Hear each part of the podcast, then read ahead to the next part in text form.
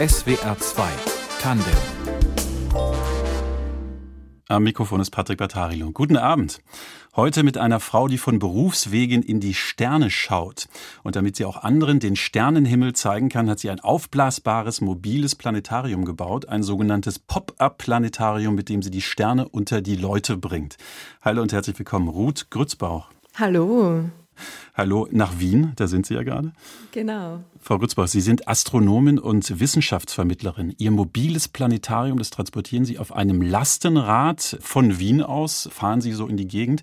Seit 2018 machen Sie das und Sie haben inzwischen über 15.000 Menschen in Ihr Pop-up-Planetarium gesetzt.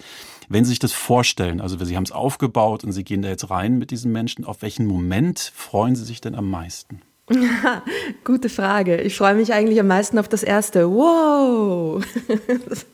Das kommt dann meistens eh auch schon sehr bald. Und ich finde, das, das Faszinierendste an dem Ding ist der Überraschungsmoment, dass man nicht erwartet, was da jetzt gleich kommt. Wenn man in ein großes Planetarium hineingeht, dann weiß man schon, oh, okay, da setzt man sich jetzt in die bequemen Sessel, lehnt sich zurück und jetzt kommt irgendwie der beeindruckende Film.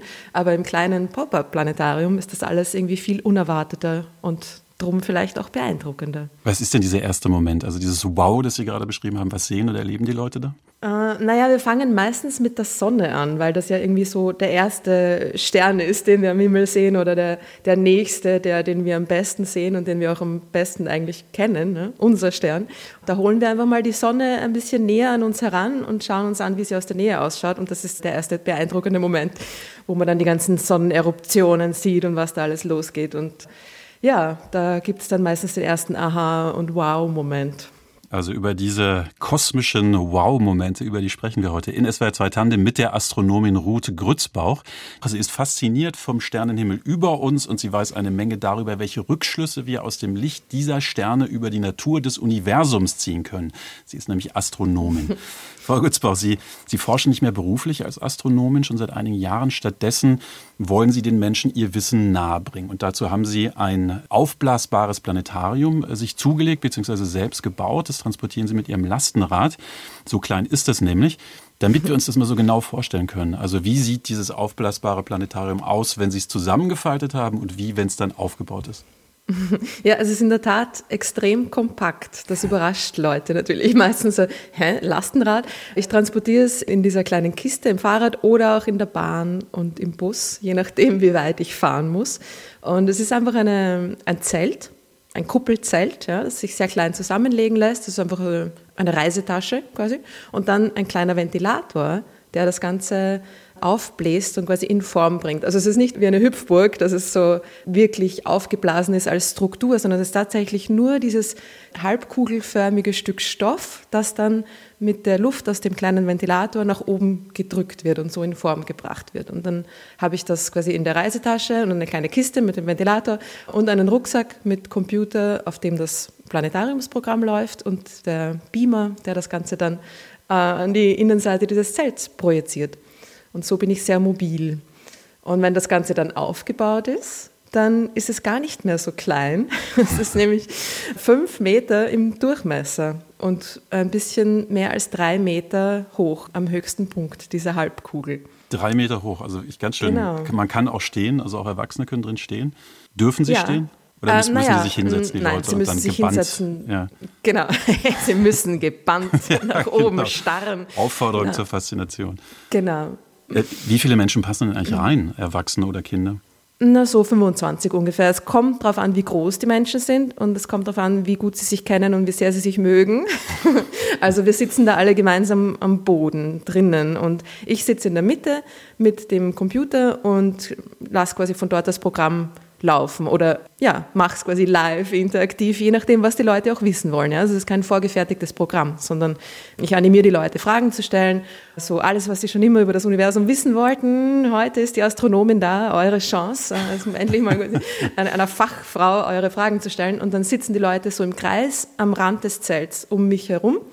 Also es geht eine ganze Schulklasse hinein, 25 bis 30 Kinder, 25 Jugendliche und Erwachsene, würde ich sagen, so 20 20 bis 25, wenn sie bereit sind, nah aneinander zu sitzen, dann ich, also ich stelle es mir gerade, ja, ich stelle es mir so ein bisschen als so ein Lagerfeuer vor gerade, um das man herumsitzt, ja. aber das Lagerfeuer sind eben die Sterne oben an die, an die Decke projiziert. Was ist denn das für eine Reise? Also Sie haben gesagt, man kann auch spontane Fragen stellen, man darf sie löchern, nur nicht das Zelt natürlich, aber das Planetarium nicht löchern. Genau, aber was haben Sie denn so als, als großen Bogen vorbereitet? Also auf was für eine Reise geht man da? Naja, es beginnt immer im Hier und Jetzt, mehr oder weniger. Also drum auch meistens tagsüber, drum auch meistens mit der Sonne. Ja? Also wir beginnen, wir haben eine realistische Simulation des Himmels, wie er tatsächlich ausschauen würde für unsere Blickwinkel, also von unserer Position auf der Erde aus gesehen. Ja? Und das bietet dieses Planetariumsprogramm. Und man kann da natürlich in der Zeit vor und zurück, ganz klar. Ja? Also ich kann ganz schnell die Sonne untergehen lassen und dann kommen die Sterne heraus. Und dann kann ich mich auch auf andere Punkte auf der Erdoberfläche setzen oder sogar auf andere Objekte im Sonnensystem. Das heißt, wir können zum Mond fliegen und uns äh, den Himmel dort anschauen äh, oder auf andere Planeten. Und wir können alle möglichen Objekte, die es am Himmel zu sehen gibt, ranzoomen also wir können alles an, nah an uns heranholen, um uns wirklich da die Details anzuschauen und zu schauen, wie das alles da draußen aussieht, funktioniert und was wir darüber wissen. Also Sie sind die kosmische Strippenzieherin. Ja, genau. Äh, wie, wie, sind Sie denn eigentlich auf diese Idee gekommen? Also so ein Pop-up-Planetarium, warum arbeiten Sie nicht in einem ganz normalen Planetarium, wie das die meisten von uns wahrscheinlich auch kennen, vielleicht noch aus Schulzeiten? Ja, ich habe mir das natürlich nicht einfach so ausgedacht. Ja, ganz klar, dieses Konzept, das gibt es schon eigentlich recht lang und ich habe das in Großbritannien kennengelernt. Also ich habe dort ja einige Zeit lang gelebt und auch in der Wissenschaft gearbeitet, in der Forschung und dann in einem Science Center mich der Vermittlung gewidmet. Und in diesem Science Center, das war Jodrell Bank, in einem ehemals größten Radioteleskop der Welt, dort gab es so ein kleines mobiles Planetarium und das war einfach so ein faszinierendes Ding also für mich war es am faszinierendsten von all den Dingen, die wir dort gemacht haben. Wir haben äh, verschiedene Workshops angeboten für Schulklassen und für Besucherinnen. Und das Planetarium war immer das, das Coolste. Und es war eben genau dieses Überraschungsmoment, dass man nicht erwartet, was da drinnen jetzt abgeht. Ja? Und das war irgendwie das, diese Aha- und Wow-Momente, die die Leute hatten da drinnen, waren für mich einfach noch stärker als, als in, dem, in einem großen Planetarium. Und ich habe mir dann einfach gedacht, das ist so cool, das muss ich einfach mit zurück also, nach Österreich bringen, wie ich dann zurückgekommen bin. Sie müssen es mitbringen, Sie haben es aber auch selbst gebaut. Stimmt es, dass Sie da einfach eine Anleitung im Internet gefunden und dann befolgt haben? Ja, so ist es ja. Es hört sich irgendwie lustig an, aber es gibt ja für alles Anleitungen im Internet. Es gibt nicht nur Katzenvideos, sondern auch sehr hilfreiche Anleitungen. Es ist einfach so, dass das ein bisschen aus der Notwendigkeit heraus entstanden ist, weil diese Planetariumsprojektoren man sich natürlich kaufen kann. Ja. Also es gibt die einschlägigen Planetariumsmarkt, äh, mobile Planetariumsprojektoren, nur sind die halt sehr teuer. Die kosten ungefähr 30.000 Euro und mh, mm, da hatte ich einfach das nötige Kleingeld nicht bei der Hand. Und dann habe ich einfach gesucht, wie man das Ganze ein bisschen kostengünstiger verwirklichen könnte und habe tatsächlich eine Menge verschiedener Ideen und Anleitungen gefunden und habe mich dann für eine entschieden nach ein bisschen herumprobieren. Und ja, das, das, hat, das, das funktioniert wunderbar. Es ist nicht ganz perfekt, aber Perfektion ist nicht das, wonach ich suche in meiner Arbeit. Ja, ganz perfekt ist ja noch nicht mal das Universum. Eben. Ähm, genau. Jetzt haben Sie es gebaut. Äh, Sie, Sie, leben in Österreich, in Wien, und dieses Pop-up-Planetarium, das transportieren Sie jetzt mit dem Lastenrad. Also warum denn mit dem Fahrrad, warum nicht mit dem Auto? Dann würden Sie doch Ihren Aktionsradius äh, erheblich vergrößern. Ja, das stimmt. Ich glaube, es war ein bisschen ein, äh, ein mir reicht's Moment. Ist, wie ich dann aus Großbritannien zurückgekommen bin, hatte ich irgendwie so erstens diese Idee, mein eigenes Projekt da zu verwirklichen und zweitens so die Nase voll von Autos. Es ist einfach, wie ich in dem, in dem Science Center gearbeitet habe, das war ein bisschen außerhalb von Manchester und wir mussten da einfach immer mit dem Auto hinpendeln. Und wir hatten eine Fahrgemeinschaft und das war eigentlich ganz nett, aber es war trotzdem einfach jedes Mal eine halbe, dreiviertel Stunde oder Stunde Fahrt und davon eine halbe Stunde im Stau. Und mir hat es einfach so gereicht und ich habe auch irgendwie das Gefühl gehabt, da muss jetzt irgendwas passieren. Das ist irgendwie, wir können nicht so weitermachen. Und ich will da eigentlich nicht mehr dabei sein bei diesem Autowahnsinn, ja, mit dem wir unsere, unsere Städte zumüllen, verpesten, zustellen und von der Klimakatastrophe gar nicht mal zu reden. Ja. Also es ist irgendwie so ein, ein Konglomerat an, an, Gründen und auch äh, ein bisschen Emotionales mir reicht, wo ich mir gedacht habe, ich mache das jetzt einfach ohne Auto. SWR 2 Tandem. Heute mit Ruth Grützbauch. Sie ist Astronomin und sie hat ein aufblasbares Planetarium. Das packt sie auf ein Lastenfahrrad und dann fährt sie damit durch die Lande, um den Menschen das Universum zu zeigen. Frau Grützbauch, diese Faszination für den Sternenhimmel, den Sie mitbringen, äh, wenn Sie da mit Ihrem Planetarium unterwegs sind, haben Sie eigentlich ähm, schon als Kind mit großen Augen lange in den Himmel geguckt? Mm, nicht wirklich. Das ist auch komisch. Bei, bei vielen Leuten ist das wirklich so, dass sie sagen, oh, seit ich ein kleines Kind war, wollte ich schon irgendwie Astronomin werden oder, oder Astronautin. Bei mir war das erst so als Jugendliche ein bisschen aktueller und ich glaube, ich habe einfach zu viel Raumschiff Enterprise geschaut im Fernsehen. Also, für mich war ja auch irgendwie das Astronautin werden tatsächlich irgendwie ein, ein Beweggrund. Also Astronautin werden war vorher der Berufswunsch als Astronomin werden. Jetzt muss ich kurz fragen, haben Sie es dann mal versucht als Astronautin? Ich habe es in der Tat letztes Jahr versucht. Bei dem letzten Call der ESA habe ich mich beworben. Es ist äh, leider nichts geworden. Aber die ESA hat ja letztes Jahr im, im, Frühjahr wieder nach Astronauten und Astronautinnen gesucht und das ist die Entscheidung für die erste Runde, quasi die, das ist ja ein, ein ewig langer Testprozess, der da irgendwie auch zwei Jahre dauert. Und es ist jetzt gerade die Entscheidung gefallen, wer in die erste Testrunde kommt. Und leider ist es nicht ausgegangen für mich, aber ich musste es probieren natürlich. also irgendwie da hinkommen zu diesen Sternen, die sich als Astronomen so gerne anschauen. Sie haben Astronomie studiert in Wien, mhm. Äh, da haben Sie auch promoviert in, in, Astronomie. Mit welchen Vorstellungen von diesem Studium sind Sie denn ins Studium gegangen und wie war es dann möglicherweise in Wirklichkeit äh, vielleicht auch ganz anders? Ja, ich bin mit nicht sehr großen Vorstellungen da hineingegangen, eigentlich ziemlich blauäugig, muss ich sagen.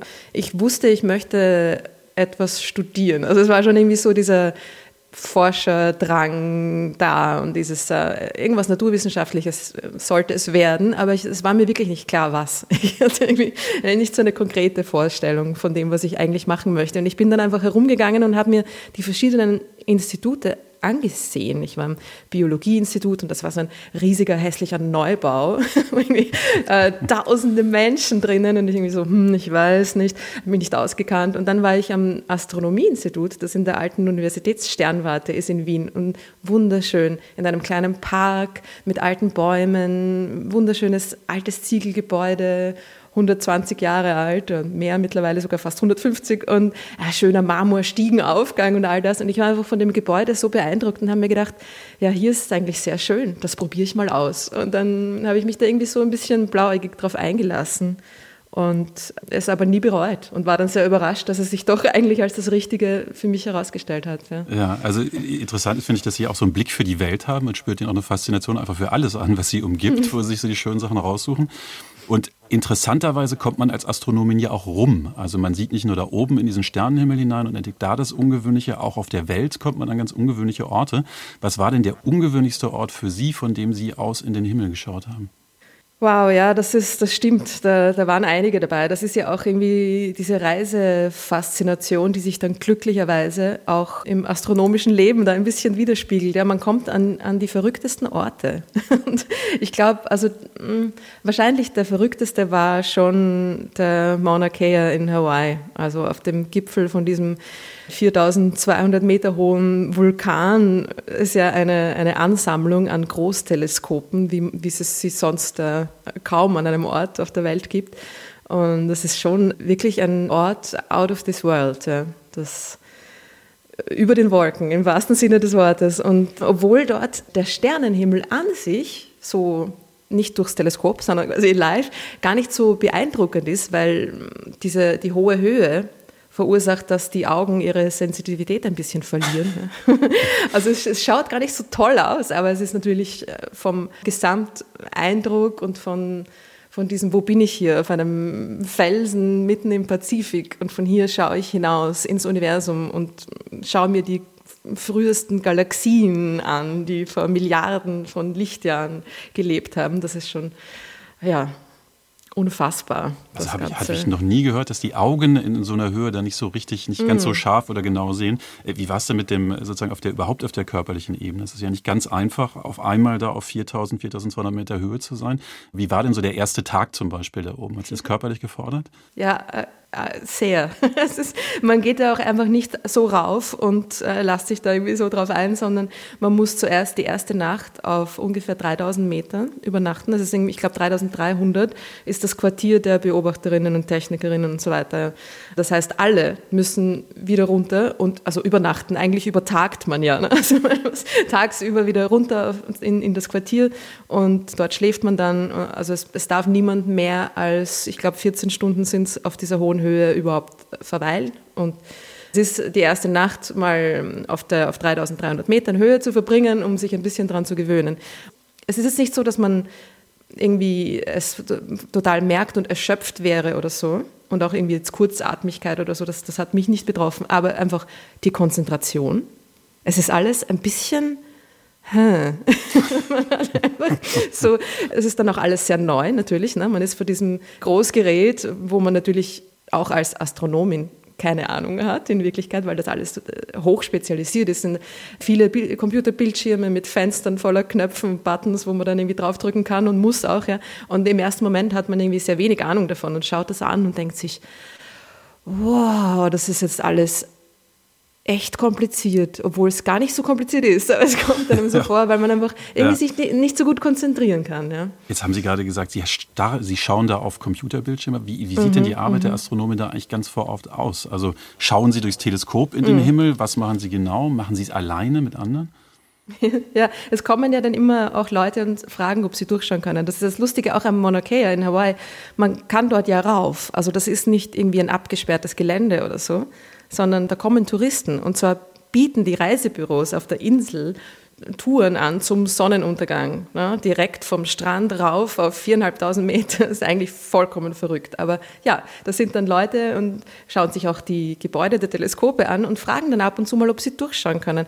Und natürlich muss man das ablehnen, nicht weil wir gemein sind und die Leute nicht durchschauen lassen wollen, sondern weil keins dieser Teleskope überhaupt ein Okular hat, wo man durchschauen könnte. Also das geht gar nicht. Ja. Es ist bei diesen großen Teleskopen einfach keine Vorrichtung vorhanden zum Durchschauen. Astronomen schauen eigentlich nicht durch Teleskope. Äh, es ist äh, natürlich alles computergesteuert, es sind Instrumente am Teleskop angebracht, die das Licht auffangen und in seine Einzelteile zerlegen und untersuchen. Dieses Durchschauen ist, äh, das ist eine romantische Vorstellung, die man natürlich hat von der Astronomie, aber der Alltag der Astronomen, Astronominnen besteht nicht aus durchs Teleskop schauen. Das ist jetzt natürlich eine herbe Enttäuschung für, die, für mich und die Hörerinnen und Hörer. Trotzdem ist es natürlich eine spannende Arbeit. Sie haben dann allerdings 2013 dieser Welt, also der Welt der Forschung in der Astronomie, den Rücken gekehrt, trotz Promotion, trotz der Faszination. Warum denn eigentlich? Also lag das auch zum Beispiel an den Arbeitsbedingungen? Ja, auf jeden Fall. Es war eine schwierige Entscheidung. Ja, ich habe da schon, ich habe schon recht mit mir gehadert auch und es war, es war nicht einfach. Aber es ist, ich war ein bisschen frustriert von den allgemeinen ja, Arbeitsbedingungen, von der auch ein bisschen von der Kultur, die eigentlich sehr kollaborativ ist und auch sein sollte, die, die Kultur der wissenschaftlichen Arbeit, sagen wir jetzt mal. Und es kam mir aber irgendwie so vor, als wäre es einfach zu kompetitiv und es wäre da sehr viel, ja, auch böses Blut irgendwie drin. Ja. Und es war mir, mm, ich bin kein kompetitiver Mensch und es war mir einfach dann irgendwie nicht wichtig genug, da so an vorderster Front dabei zu sein und meine Wochenenden damit zu verbringen, zu arbeiten. Und äh, ich bin kein Workaholic, sagen wir mal so. Und das heißt jetzt nicht, dass man das unbedingt sein muss, ja, aber es ist einfach ein, mh, mm, es ist ein extremer Druck da, der klar, man muss auch viel arbeiten, um überhaupt in dieses Privileg kommen zu können, das Universum erforschen zu dürfen. Ja? Ich meine, das ist natürlich ein Job, der, den viele Leute machen wollen und der, der sehr umkämpft ist auch. Und es gibt äh, ein enden wollendes Budget dafür. Und man muss sich jedes Mal, wenn man einen neuen Job will, es gibt immer temporäre Verträge, da wieder zwei Jahre hier, drei Jahre dort, wenn man Glück hat. Ja. Man muss sich äh, da schon ziemlich ins Zeug legen. Und ja, das war mir dann einfach ein bisschen zu viel auch. Und ich habe mir gedacht, ich möchte mein Leben auch gar nicht so nur vor dem Computerbildschirm verbringen, obwohl ich ins frühe Universum hinausschaue, ist es trotzdem irgendwie so ein bisschen so ein Büroleben. Und ähm, ja. SWR 2 Tandem mit der Astronomin Rute Grützbauch. Vergangenes Jahr ist von ihr das Buch Per Lastenrad durch die Galaxis erschienen. In dem Buch, da geht es nicht nur um das mobile Planetarium, sondern auch um Astronomie. Es geht um die Entstehung des Universums und ganz oft geht es auch um Galaxien. Es geht um Babygalaxien, spiralförmige, es geht um elliptische Galaxien. Frau Grützbauch, Sie haben sogar Ihre Doktorarbeit zu dem Thema Galaxien geschrieben. Äh, Zwerggalaxien, um die ging es da. Was ist das denn eigentlich, eine Galaxie? Eine Galaxie ist einfach eine riesige Sternenstadt. Also Sterne leben nicht alleine, sondern in gigantischen Sternansammlungen. Und diese Galaxien bestehen nicht nur aus Sternen, sondern auch aus allen möglichen anderen Sachen, die da draußen im Weltraum durch die Gegend fliegen. Riesige Staub- und Gaswolken zum Beispiel. Und wir leben natürlich auch in so einer Galaxie. Also die Sonne gemeinsam mit den Planeten, die sie umkreisen. Unser Sonnensystem ist eins äh, von Milliarden von Sternen und wahrscheinlich auch anderen Planetensystemen ne, in dieser gigantischen Galaxie namens Milchstraße. Dann lassen Sie uns mal einen Moment über eine eher ungewöhnliche Episode in Ihrer äh, Wissenschaftskarriere sprechen, die auch mit Galaxien zu tun hat. Sie haben nämlich Ihre Doktorarbeit, wie gesagt, zum Thema Entwicklung von Galaxien geschrieben und diese Doktorarbeit, mhm. die haben Sie einmal vor Publikum getanzt. Also ich sage es nochmal, weil es ja wirklich ungewöhnlich ist. Sie haben den Inhalt Ihrer Doktorarbeit getanzt auf einer Bühne vor den prüfenden Augen einer Jury. So, wie, kam das? Wie sah das aus und wie ist es gelaufen? Ja, jetzt wo Sie das so sagen, klingt das tatsächlich komisch. mir ist es gar nicht so komisch vorgekommen damals, aber äh, es war der Dance Your PhD Contest.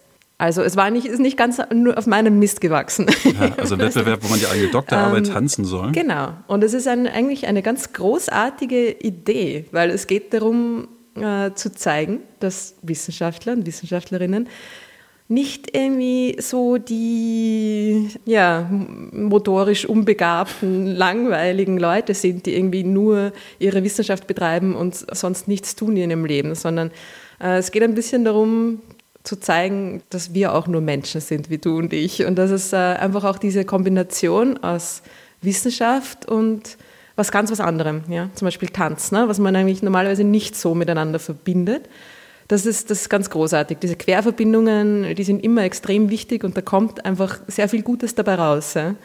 Und so ist dieser, dieser Contest ins Leben gerufen worden. Jetzt ganz kurz noch, wie sah es denn aus? Also wie haben Sie Ihre Doktorarbeit getanzt?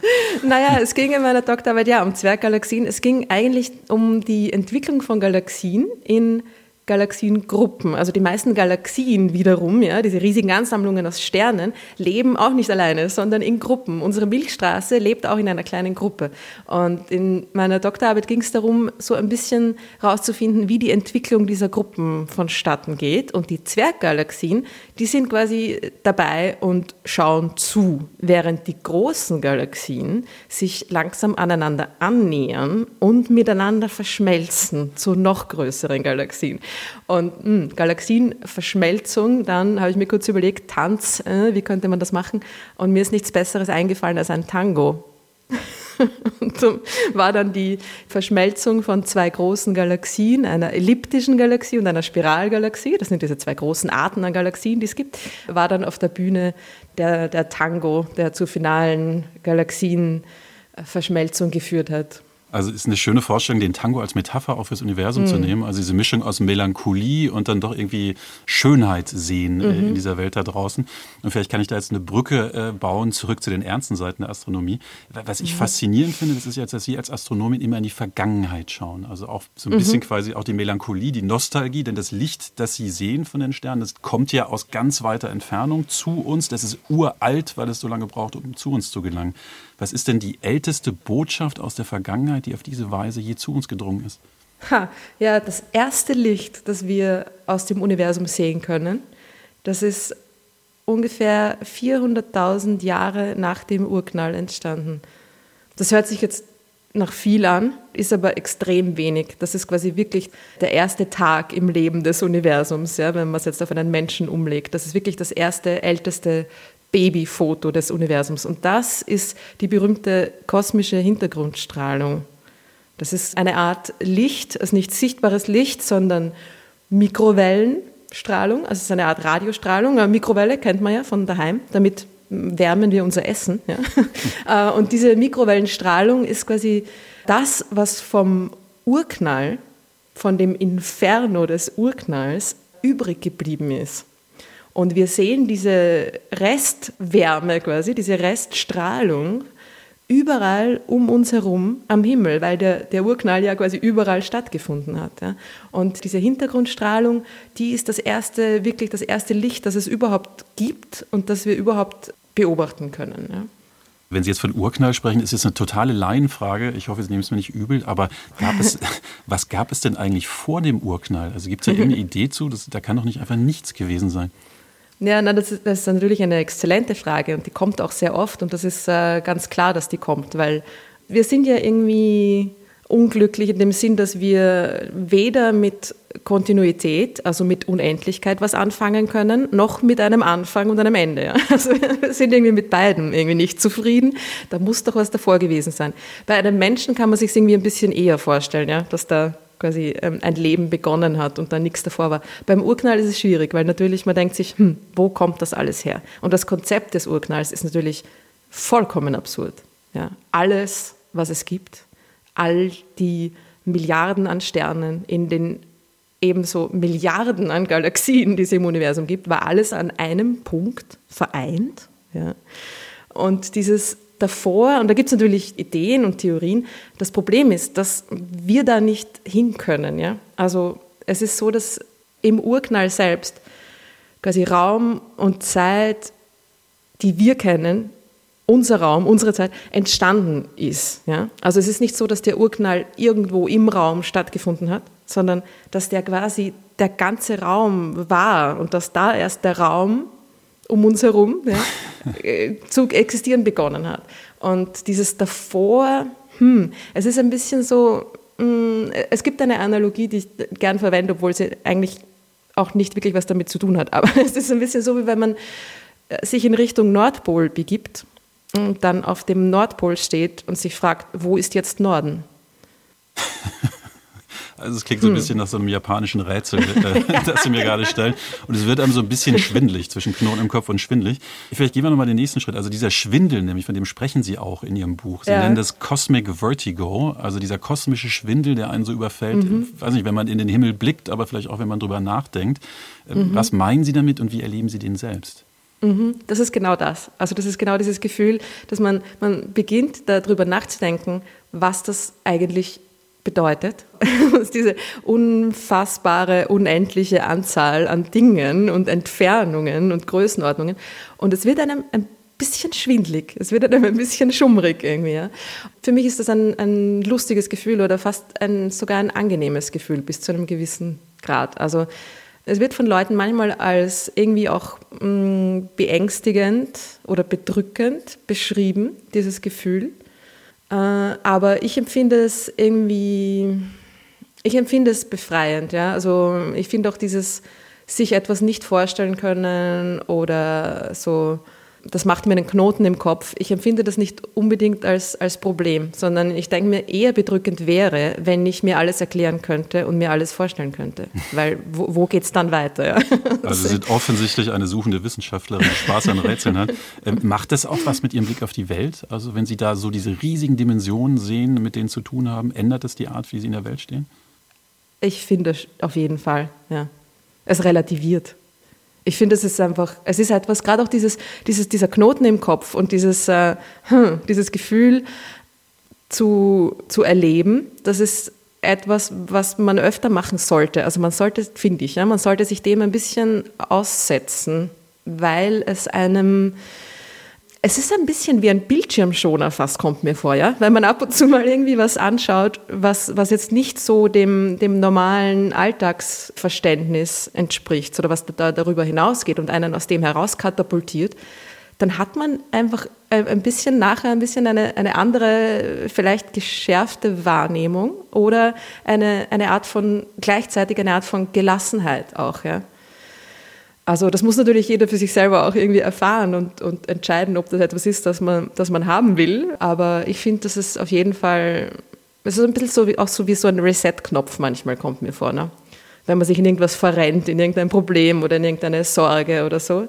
dass man sich dann einfach ein bisschen mal so kurz mal den Blick nach oben richtet und sich daran erinnert, dass wir da auf dieser Felskugel sitzen, die um einen Plasmaball kreist, der wiederum mit 100 Milliarden anderen Plasmabällen in dieser Galaxie sich befindet und so weiter und so fort. Ja. SWR 2 Tandem, heute mit der Astronomin Rute Grützbauch. Frau Grützbauch, Sie haben ein mobiles Planetarium und das transportieren Sie mit einem Lastenfahrrad. Wie weit haben Sie sich denn von Wien aus schon vorgewagt? Also was war denn die längste Strecke? mit dem Lastenrad. Ich bin einmal nach Wolkersdorf gefahren. Das ist ein Nachbarort von Wien. Und es, da war ich ungefähr, das gibt es einen schönen Radweg. Also ich bin nicht am direktesten Weg gefahren, aber das waren, glaube ich, gut 20 Kilometer. Was machen Sie denn, wenn jetzt Anfragen von noch weiter kommen? Also wenn wir Na, Sie zum Beispiel hier im Schwarzwald gerne hätten, was ja, machen gern. Sie dann? Fahren Sie mit dem Auto? Nein, dann setze ich mich in die Bahn. Das ich fahre mit dem Zug. Also ich bin ab und zu ein bisschen weiter weg und war auch schon ein paar Mal in Deutschland mit dem Planetarium und dann setze ich mich in den ICE und bitte jemanden mir beim äh, Hineinheben des Gewichtes zu helfen. Also klein ist es aber nicht ähm, ganz leicht. Es das ist äh, nicht ganz leicht, nein. Ja. Also es hat schon das ganze Ding, das ganze Equipment hat ungefähr 30 Kilo. Also es ist schon, ja. Aber gut, ich muss ja nur einmal in den Zug rein, dann wieder raus und vielleicht noch in einem Bus oder so. es lässt sich äh, definitiv machen. Es ist, ähm, ja, Sie haben ja ähm, dein eigenes Unternehmen. Sie leben da auch finanziell von, von Public Space, so heißt das mhm. ja Ihr Unternehmen. Wie schwer hat denn die Corona-Pandemie Ihnen das Leben gemacht? Also Leben und Arbeiten?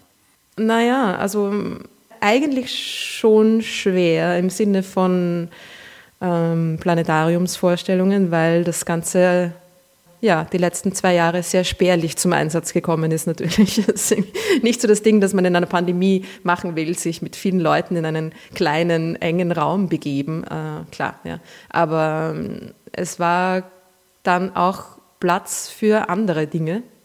Und eigentlich haben sich aus diesem plötzlichen Raum, der dann da war, viele andere interessante Dinge ergeben. Ja, also zum Beispiel auch das Buch. Und wenn ich da jetzt einfach weiter Planetariumsshows gehabt hätte die ganze Zeit, dann hätte ich für dieses Buch keine Zeit gehabt. Insofern bin ich da eigentlich, naja, dankbar. Also jetzt bin nicht dankbar für die Pandemie, nein, aber ich bin dankbar für die auch, ja, für diesen Einschnitt ein bisschen und dafür, dass ja, dass ich dann irgendwie Raum und Zeit hatte, mich anderen Dingen auch zu widmen und daraus auch interessante Sachen entstanden sind, ja. Also Ihr Buch haben Sie geschrieben, das heißt Per Lastenrad durch die Galaxis, ist vergangenes Jahr im Aufbauverlag erschienen. Und wenn ich das richtig gesehen habe, jetzt alle die, die uns zuhören und sich sagen, ich möchte auch so ein aufblasbares Planetarium haben, für die haben Sie da sogar eine, eine Anleitung auf Ihrer Webseite?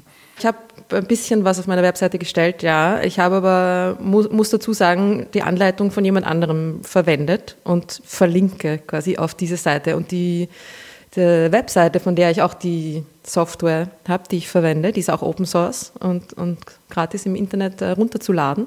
Die ist großartig, diese Webseite. Also da ist wirklich, da ist wirklich alles detailliert beschrieben, ähm, welches Equipment man verwenden könnte, was gut funktioniert, was nicht. Man muss immer ein bisschen rumprobieren, aber äh, ja, man kann sich das einfach auch selber nachbauen. Das ist äh, nicht so schwierig. Ja? Jetzt sind wir fast am Ende der Sendung angelangt. Zum Schluss an Sie nochmal die Frage, haben Sie selbst eigentlich einen Lieblingsstern oder einen Lieblingsplaneten?